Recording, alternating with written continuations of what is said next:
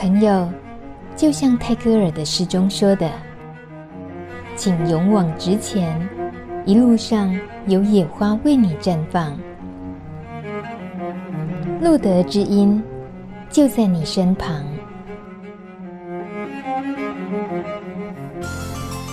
欢迎收听《路德之音》，我是梅琼梅。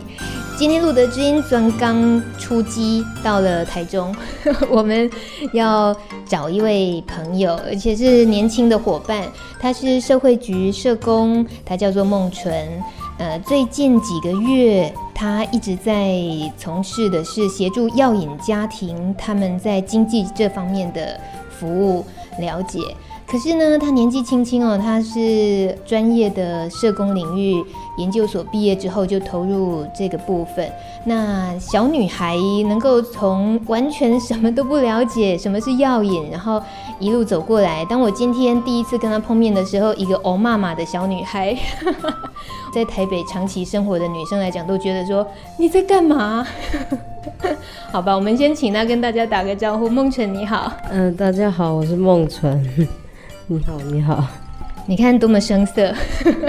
可是事实上他做的事情应该是，呃，很多即使是大男人也都要鼓起很大的勇气才能做的事，比如说上山下海去拜访一些药引家庭。可是，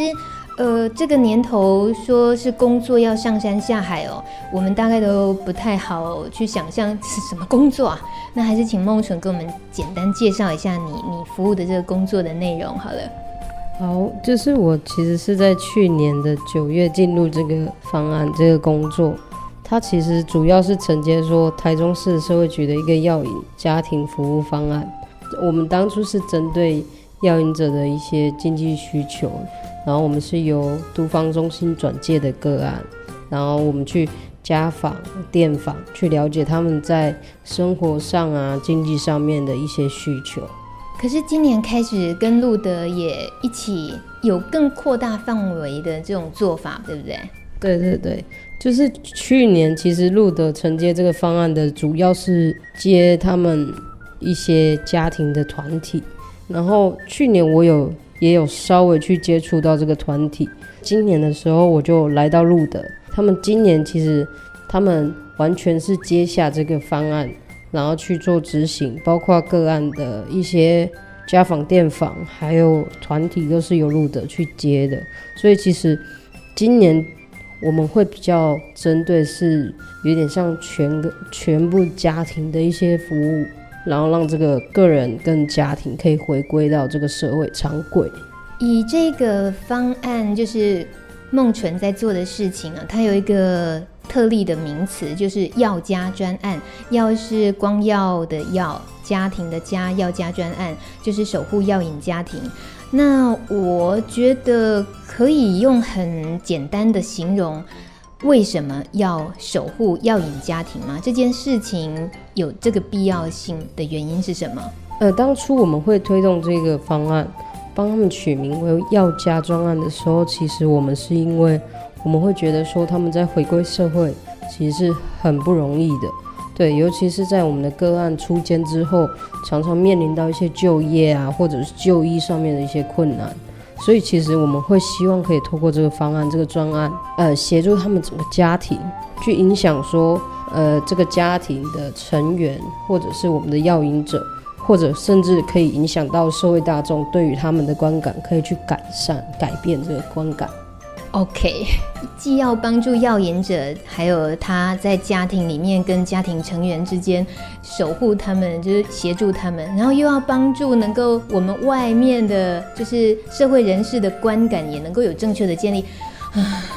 这个目标好大，可是问题是，你才刚出社会，呃，就是社工的这个专业领域。从学术界一离开之后，马上跨入这个耀眼家庭的拜访。刚刚说的上山下海，你形容一下你是怎么样上山下海进行你的工作的？其实，因为我们服务的对象是针对全台中市，所以山区啊、海线都是我们服务的一个对象。只要是毒防中心转接过来的，我们就是要去进行家访跟电访，就是深入到他们家庭里面。去做了解，可能看到他们家庭的一个状况，你才能真正了解他们是多么有经济需求或生活上生活上的一些帮助。那你一个陌生人，然后要进入别人的家庭，那对他们来讲，嗯，你自己遭遇过各式各样的情况吧？呃，其实一开始我我们是针对就是他们家庭的一个状况，所以一开始我们督导会希望我们可以去直接进入家庭，而不要事先预约。对，所以其实那时候我很紧张，我可能不知道会发生什么事情，对，或者是面我自己也有预想过说会不会刚好去到那里会遇到他们在使用药物这种状况，其实我我也会有担心啦。那种紧张的心情还是会有，可是到了最后，我会觉得，如果这就是他们的生活状况的话，那我觉得我们要他们去戒掉那些毒品，可能还是需要一些努力的。所以其实慢慢的，我对于我自己紧张情绪已经慢慢放下。那如果说这样的工作对你来讲，几个月下来，从无到有，然后这些家庭你这样接触，多少人是情感的动物，你自己可能累积了一些情感上、情绪上的变化。你有遇过什么让你比较深刻的家庭的故事？呃，我曾经遇到一个家庭，他父母亲明明都还健在，他们家庭，你看那种家系图，你会了解说这是一个完整的家庭，但是很奇怪的就是父母亲不管，弟弟妹妹也不理。我们的个案就是在中间无依无靠，可是，呃，他会去寻求就是其他异性的一些同才啊的一些陪伴。这时候我会觉得，我们社工给给予的一个协助就是陪伴而已吗？还是可以真的帮他走出来这个环境？因为他，呃，他其实也有结婚了，对，但是他他先生也是有在用药，去年也入监服刑。对，那时候其实我对于这个案会有一些情感上的反应，是因为我会觉得他的家人明明都还健在，但是为什么没办法给予一些协助？其实还蛮感叹的啦。你是指你感觉得出来，如果那个家庭的成员里面愿意对他付出一些，就能改变什么吗？其实接触到那么多个案里，我会觉得说家庭给予的功能会非常大，只是。我们要怎么让这个家庭伸出援手，去改变他们的观念，去帮助他们的小孩？对，这是很大的挑战。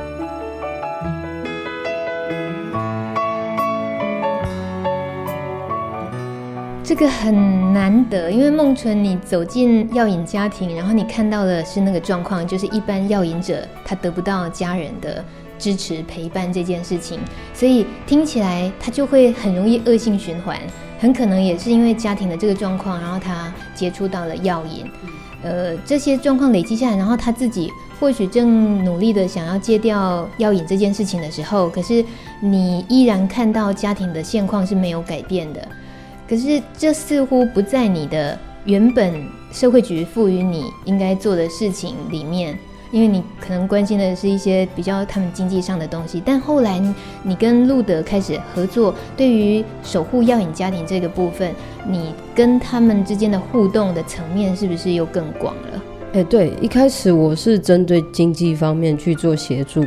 但是来到路德之后，他们会，他们其实会期待的是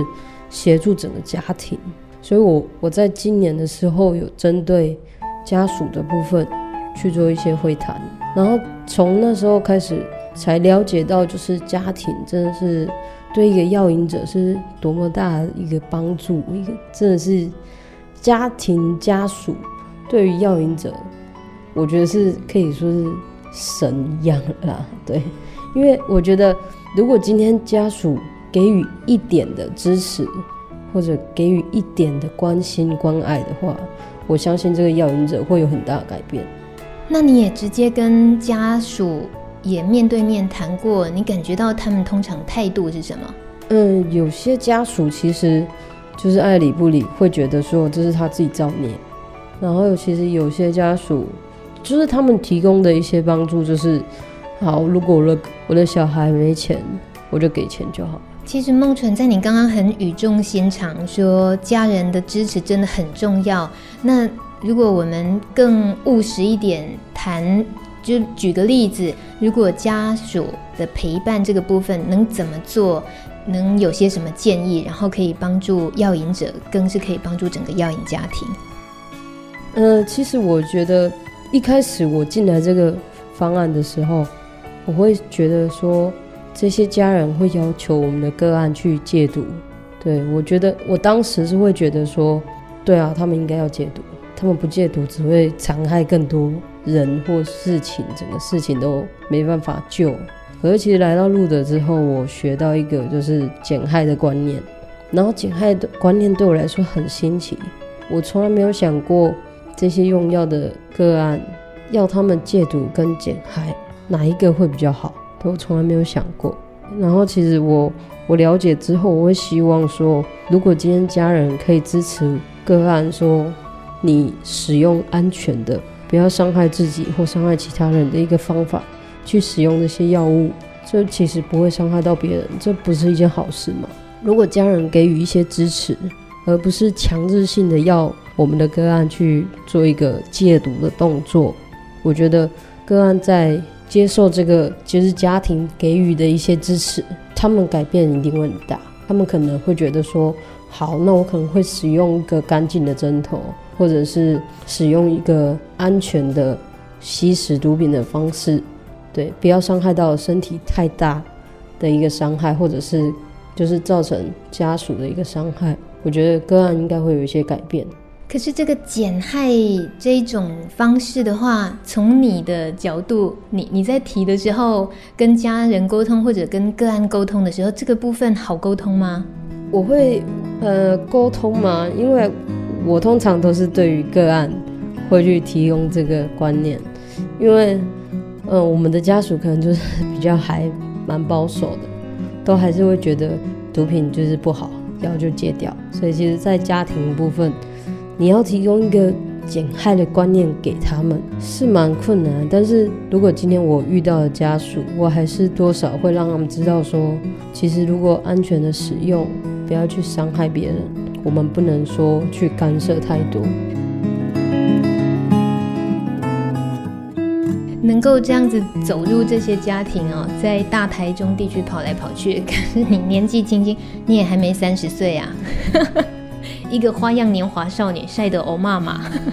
呃，就是最多花费的就是油钱啊，对啊。至于晒的话，可能本来就这么黑了。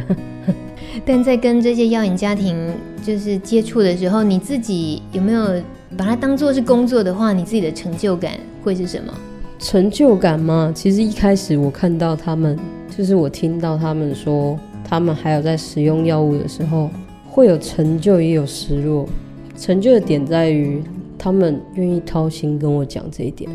然后也信任我。但是在失落的部分，就是我好像没有能力帮助他们，嗯，对抗毒品的诱惑。这样子的工作，还有你自己选择社工这一条路，然后现在接触药瘾的这个领域，你你自己觉得现在回想的话，这是一个什么样的选择？嗯、这是什么样的选择哦？当初我会希望，我当初的观念就是可以协助我们的个案就是戒毒嘛。当初我会，我是以这种观念进来的。然后在进来之后，学习到减害这一块，其实给我的观念，其实我学习到减害的时候，我会很希望再深入了解减害对于药瘾者到底能够让他们改变什么。这是一个好的选择啦，我会觉得。了解这个方式的时候，对，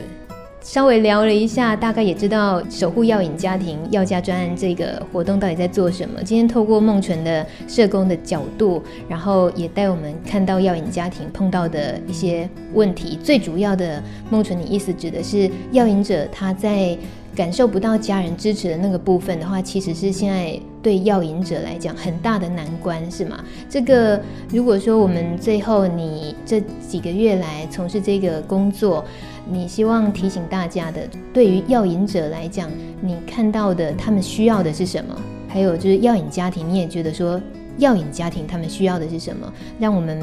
嗯一些局外人或者是我们自己也是当事人，我们都可以看清楚这个事情。其实我会想要提醒，就是嗯，针对药瘾者来讲好了，嗯，我会想要跟让他们知道说，其实我看到很多药瘾者，其实他们身体健全，对，但是他们会有一种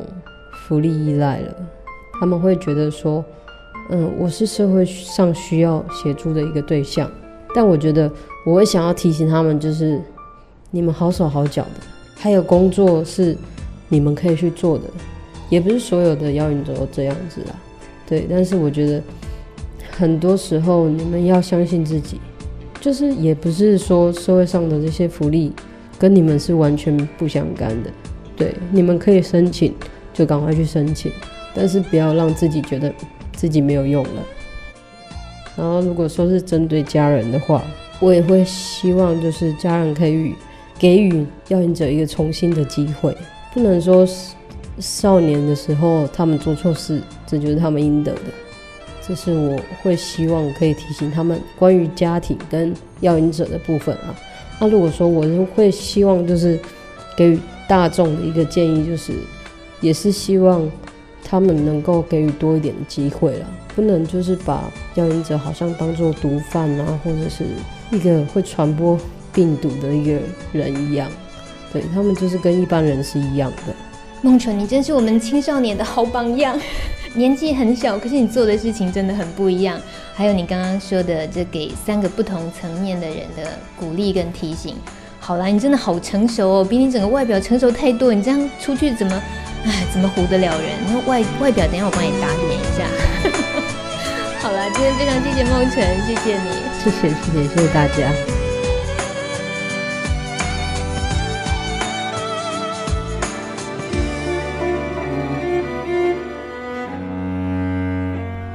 本节目由路德协会制作播出。